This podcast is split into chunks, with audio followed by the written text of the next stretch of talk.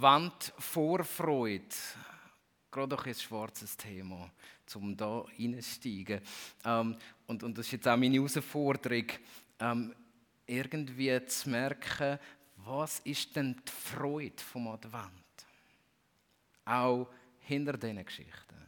Als Gemeinde haben wir ganz bewusst jetzt auch so ähm, gesagt, wir wollen da auch ein Zeichen setzen. Wir wollen nicht politisieren, sondern wir wollen ein Zeichen fürs Leben, für das, was Gott geschaffen hat, setzen und Darstellung beziehen. Darum haben wir dem bewusst jetzt Raum gegeben und, und vertraut mir, wir kommen zu der Freude.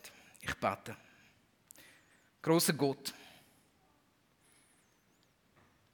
wir leben nicht in einer Welt drin, wo alles in Ordnung ist. Und so lass uns heute Morgen auf dich schauen, der wahre Grund von unserer Freude. Und lass uns begreifen, wo echte, wo tiefe Vorfreude und Freude herkommt, großer Gott. Und ich möchte dich bitten, dass du unser Herz jetzt öffnest für dieses Evangelium, für deine gute, freudige Botschaft heute Morgen. Danke, bist du mit uns. Amen. Es ist heute ziemlich genau zwei Jahre her, ähm, wo meine Frau neben mich, ich bin am Lesen gewesen, gestanden ist und gesagt hat, ähm, Rolli, ich bin nicht ganz sicher, aber ich glaube, ich bin schwanger. Also doch, sie ist glaube schon sicher gewesen, aber ich bin nicht so sicher gewesen. ähm, und meine erste Reaktion war, okay, keine Ahnung, was ich mit dem mache, total Überforderung. Und dann so ein, zwei Monate später sind wir zum ersten Ultraschall gegangen miteinander und ähm, wow, ist meine zweite Reaktion gewesen. Da entsteht etwas, wo lebt. Und Freude ist entstanden. Ich dachte, mal, mal, irgendwie schaffen wir das schon. Ähm, irgendwie schlimmer uns da durch. Das geht gut paar Wochen, Monate später sind wir wieder zum Ultraschall gegangen und dann ist die Einweisung für die ins Spital gekommen, viel zu früh und wir haben angefangen Angst zu bekommen. Und haben uns gefragt, wieso haben wir uns jetzt schon können freuen darauf, wenn es jetzt wieder Bach abgeht. Wir haben uns vorbereitet auf eine viel zu frühe Geburt, also auf eine Totgeburt. Ähm, sind wir zusammen im Spital gewesen, haben zusammen brüllt und, und haben es nicht verstanden. Haben zusammen gebetet. Aber das Kind ist drinnen geblieben. Und dann ist die Geburt gekommen. Und ja, mich hat es umgelitzt. Also ich bin dort äh, neben meiner Frau am Boden gelegen und habe gedacht, meine Güte, was passiert da? Ähm und das erste Jahr ist gekommen. Und man ist immer in dem Auf und Ab. Alle, die Eltern da sind oder ähm, das noch werden, ähm, das ist Vorfreude und Freude mit dabei. Man freut sich. Man mag nicht mehr. Man ist ermutigt, es geht nicht mehr. Hin und her, auf und ab, aber nicht richtig. Und, und wenn ich so gemerkt habe, es ist die Vorfreude, die Freude, die kommt, wie bei einer Geburt von einem Baby die Vorfreude ist auch im Advent. Es gibt das Auf und Ab. Wir freuen uns ja irgendwie mit der Geschichte, wo Jesus gekommen ist. Und gleichzeitig sind da so viele gemischte Gefühle um. Die positive Seite, man kann sich freuen auf Geschenke, über Kerzen, über wunderbare Adventsgeschenke. Also einfach da, Marion und Elisabeth, wow, danke euch vielmals. Wie schön an der Adventszeit, wie alles gestaltet ist. Auch bei uns die wie es dekoriert ist, wie man sich freuen kann. Weihnachts-Adventskalender, wo man jeden Tag das Türchen auftun kann. Gleich Ferien, die kommt, Festtage und alles, was dazugehört, das ist die positive Seite. Die negative Seite, alle spinnen in dieser Zeit. Irgendwie haben alle das Gefühl, sie müssen noch mal einen durchgehen. Ähm, der Stress kommt und es ist unendlich schwierig. Ähm, die Familie hockt zu nahe aufeinander und man ärgert sich übereinander. Ähm, man ist gestresst, weil man die Geschenke jetzt gleich noch muss posten und so weiter. Ende Jahr bedeutet Reflexion, oh, ich habe immer noch gleich viel Kilo wie Anfangsjahr. Es hat nicht ganz geklappt, was ich mir vorgenommen habe. Oder auch tiefere Sachen. Man ist immer noch am gleichen Punkt. Advent mit Vorfreude verbunden ist genau so ein Auf und Ab. Also bei mir geht es so. Vielleicht ist es für einzelne von euch vielleicht nur ein Unten und für andere nur ein Oben. Ich weiß das nicht. Aus christlicher Sicht ist es ziemlich genau gleich. Der Advent ist nicht nur ein freudiges Erwarten. Advent bedeutet Ankunft. Ankunft vom König. Ankunft von Gott auf dieser Welt. Man bereitet sich vor. Wir erinnern uns zurück in die Adventszeit. Wie ist das gewesen? Wie hat Maria das aufgenommen, wo sie schwanger geworden ist? Also für sie, glaube ich, ist das nicht nur eine Freudebotschaft in der Zeit, wo sie gelebt hat. Wir kennen all die Geschichten vom Weg nach Bethlehem und, und so weiter. Wir erinnern uns an das. Und gleichzeitig, wenn Adventszeit ist, und ich glaube, das vergessen wir ganz oft, denken wir daran, dass wir selber warten auf die Ankunft von unserem König. Jesus sagt, ich komme wieder. Wenn wir Advent feiern, dann feiern wir auch, dass wir daran denken, dass er eines Tages wiederkommt.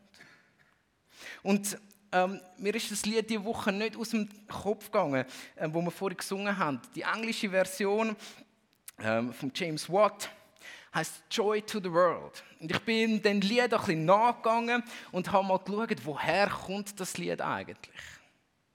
Und ähm, so, man kann das herausfinden, das Lied basiert auf grossen Teil auf dem Psalm 98. Und ich habe gedacht, das Lied verbinde ich mit Advent, das Lied verbinde ich mit Freude, passt super zusammen und darum bin ich überhaupt zu dieser ungeschminkten Freude gekommen, als ich den Psalm 98 verlesen habe. Fängt grossartig an, endet grossartig, aber nicht ganz einfach. Wir starten Psalm 98. Ein Psalm. Singt dem Herrn ein neues Lied, denn er hat Wunder getan. Geholfen hat ihm seine Rechte und sein heiliger Arm. Der Herr hat seine Hilfe kundgetan, vor den Augen der Völker seine Gerechtigkeit offenbart. Er gedachte seiner Gnade und seiner Treue zum Hause Israel.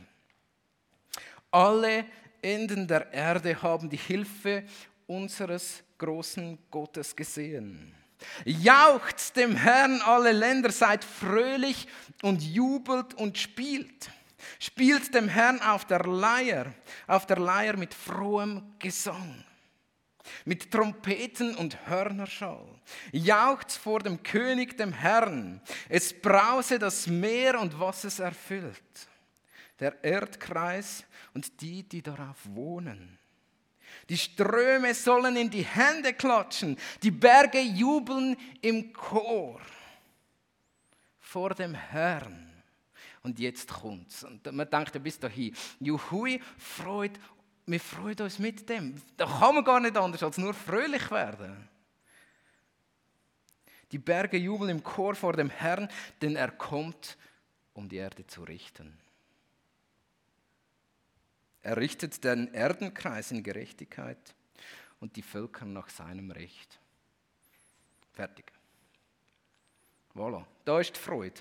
Ähm, da ist das Lied her, Joy to the World. Ähm, Freude, jubeln alle miteinander, jubeln, jubeln, sind fröhlich, sind glücklich, machen mal ein bisschen Lärm, so könnte man das mal sagen. Und Gott kommt zum Richten. Oh wow wenn man das so, so hört, dann geht es einem also schon, also, ist gerade ein bisschen schwer. Da hätte ich eigentlich am Ende können stehen weil Gott so treu ist, darum jubeln wir. Aber da heißt es, Gott kommt zum Gericht. Gott kommt zum Richten. Und wir denken daran, Advent, die Zeit, wo wir an die erste Ankunft von Jesus denken und an die zweite, wenn ich meine Gebet analysiere. Also wenn ich so überlege, wie bete ich in einer Durchschnittswoche, dann äh, muss ich mit Erschrecken feststellen, wie selten dass ich bete, Jesus, komm bald. Jesus, komm bald wieder zurück auf die Welt. Obwohl uns die Bibel an vieler, vieler Stellen einladet, auffordert, überzeugt davon, dass wir das Gebet beten sollen. Und wisst ihr, warum ich es nicht bete? Ich habe Angst. Wenn Jesus wiederkommt, dann kommt er mit dem Gericht. Wenn Jesus wiederkommt, dann kommt er mit seinen vier apokalyptischen Rittern und macht die Welt platt. So habe ich es zumindest in der Sonntagsschule und so gehört. Ähm, in der Offenbarung gelesen, wenn Jesus wiederkommt, dann passieren Sachen, wo ich jetzt im Moment gerade lieber meine Zeit mit meiner Familie genieße. Und wir sind mittendrin. Wenn wir Advent feiern und denken, dass Jesus wiederkommt, dann macht das eine Spannung in unsere Vorfreude hinein. Wenn Jesus kommt zum Richten.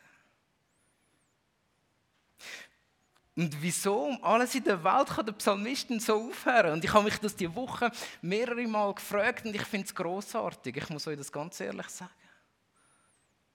Ich finde es großartig. Wir leben nicht in einer heilen Welt. Wenn jemand das behauptet, wenn jemand behauptet, dass wir in einer heilen Welt leben, dann ist er entweder sehr schlecht informiert oder einfach nicht ehrlich zu sich selber und zu den Menschen rundherum.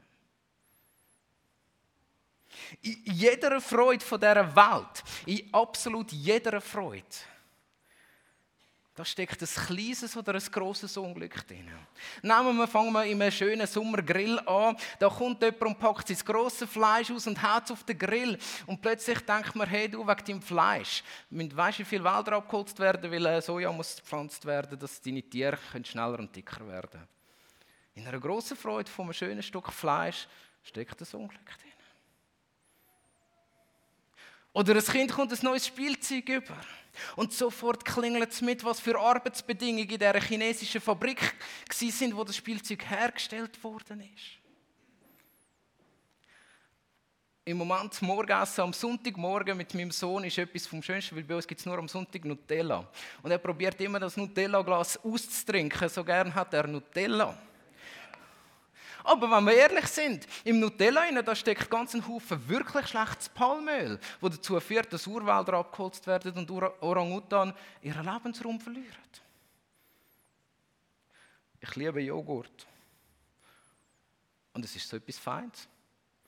Aber der Zucker, der drin ist, der macht einfach dick. Also selbst in dem ist eine, ist eine kleine. Ähm, Jemand bringt ein neues Kleid mit heim und sofort denken wir an die Toten in der Kleiderfabrik, wo es da letzte Mal einen riesen Unfall gegeben hat. In jeder Freude von dieser Welt steckt das Unglück drin. Und jetzt kommt's. Warum kann der Psalmschreiber so enden und sich freuen darüber? Warum besingt er das in dieser Großartigkeit? Weil Jesus wird kommen, weil Gott kommt. Und jedem Unglück, jeder Freude ein Ende macht. Wenn Gott kommt zum Gericht, dann wird er brutal sein. Und zwar brutal zu allem Bösen und Lebensverderbenden auf dieser Welt. Zu allem Bösen und Lebensverderbenden in mir. Innen. Wisst ihr, ich, ich habe ganz viele Sachen und gerade wenn Ende Jahr kommt und ich wieder mal über mich selber nachdenke. Und ich merke, dass ich immer noch an den gleichen Sachen strample wie noch vor einem Jahr. Wie noch vor zwei Jahren, wie noch vor drei Jahren. Dann wünsche ich mir manchmal, dass Gott kommt und das in mir platt macht, was nicht zu mir gehört. Und schaut, es wartet Freude auf Jesus. Ist die einzige Freude, die nicht überschattet wird von einem wahnsinnig negativen Ereignis. Wir dürfen es Gott überlassen, dass er es zum Guten führen wird. Und, und die Freude wird erfüllt werden. Ist ein bisschen ein schwieriger Gedanke, gerade weil wir so, so, so, so Pump leben in der, in der Schweiz. Wir, wir haben es nicht nötig, uns auf etwas anderes zu freuen. Aber wir können plötzlich die Seligpreisungen nehmen von Jesus und sagen, die, die arm sind im Geist, die werden von Gott Söhne und Töchter genannt. Die, die ungerecht behandelt werden und sich nach Gerechtigkeit sehnen. Es wird Gerechtigkeit kommen. Und die Gerechtigkeit wird so gerecht sein, dass sie nur zur Freude führen kann. Wenn ich das lese und merke, was Jesus wirklich gemacht hat. Er hat all diese negativen Sachen von, von dieser Welt eine Ansage gemacht und hat gesagt, nein, nein, nein, nein, ihr habt keinen Platz mehr. Ihr werdet vernichtet werden und zwar so nachhaltig vernichtet werden. Alles Böse und die lebensverderbende Macht werden vernichtet werden. Und zwar so endgültig, dass in alle Ewigkeit Gott herrscht und mit ihm ein Reich vom Frieden. Und schaut, wenn wir das wieder von neuem anfangen zu glauben, dann wird die Adventszeit zu einer wahren Freudezeit. Und es wird dann nicht zu einer so, wir überspielen jetzt einfach alles schlechte Freudezeit. Sondern weil wir wissen, dass alles Schlechte auf dieser Welt zum Ende kommt. Weil alle meine bösen Gedanken, alle eure bösen Gedanken zum Ende kommen. Weil all unsere Unfähigkeit zum Ende kommt, einander wirklich zu lieben. Und wir dann irgendwann einander werden echt lieben. Stellt euch das mal vor, wie schön das wird. Da entsteht Freude. Da entsteht Freude, wo es niemand nimmt. Und das ist das Evangelium, meine Lieben. Und das ist die Nachricht, wo wir in den Stress in unsere Familien hinein sollten bringen, zum zu sagen, hey, schaut, vielleicht haben wir heute ein Stress miteinander. Aber eines Tages wird Gott alles abtöten in uns, was den Stress verursacht. Und wir dürfen Hoffnung haben auf das. Und vielleicht ist es an dir, vielleicht ist es an mir heute Morgen dran, wieder neu über das nachzudenken und, und uns innerlich nochmal neu in den Advent hineinzustürzen. Es war vielleicht heute ein bisschen starker Tubak, so die ungeschminkte Freude. Aber glaubt mir, nur wenn wir sie ungeschminkt nehmen, wird sie echt. Und nur wenn wir uns dem stellen, was wirklich ungerecht ist, können wir uns freuen, dass Jesus kommen wird und Gerechtigkeit herstellen wird. Und nur wenn wir unserem Leid von dieser Welt oder unseren Unfähigkeiten wirklich zuwenden, können wir uns freuen, dass Jesus kommen wird und sie gut machen wird. Und das ist der Grund, warum wir loben. Das ist der Grund, warum wir gemeint haben. Das ist der Grund, warum wir mit Jesus unterwegs sind, weil es gut wird. Und so wahr ich da stehe, so wahr glaube ich das. Und stellt euch vor, das ist unsere Botschaft in einer Zeit der Dunkelheit. Das ist Freude und das ist Evangelium. Und wenn ich das höre, mir selber jetzt auch so zusagen, dann kann ich nicht anders als Gott anzubeten für das. Dass ich weiß, er wird es regeln. Und das ist ein Glaubensschritt. Und heute Morgen äh, möchte ich euch darum einladen, diesen Glaubensschritt wieder neu vollziehen. Dort, wo ihr Hoffnung aufgegeben habt, dass es besser werden könnte. Dort, wo ihr Angst habt oder Vertrauen nicht mehr habt, dass, dass Jesus wirklich kommt und alles gut macht. Dort will ich euch heute Morgen zu dem Glaubensschritt auffordern und sagen, ich glaube daran, dass Gott kommen wird und alles Schlechte auch in meinem Gegenüber platt machen wird.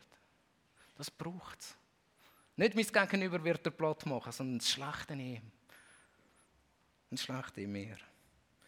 Das ist das Evangelium des Kreuzes und das passiert. Und ich möchte beten, zuerst äh, zum Einstieg in, de, in das ähm, Gebet werde ich nochmal so die letzten Verse lesen. Es brause das Meer und was es erfüllt, der Erdenkreis und die, die darauf wohnen.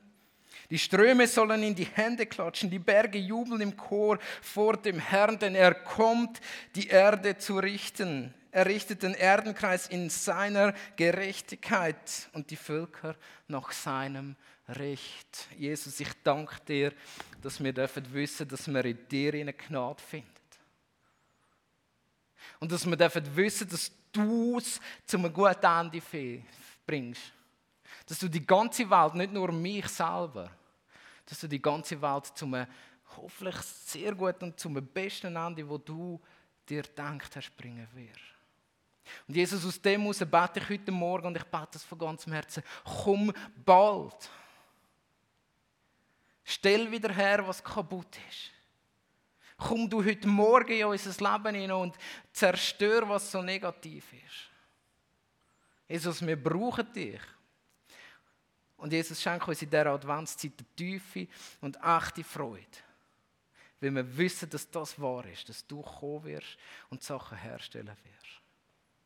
Dass du kommen wirst und die Welt wiederherstellen wirst.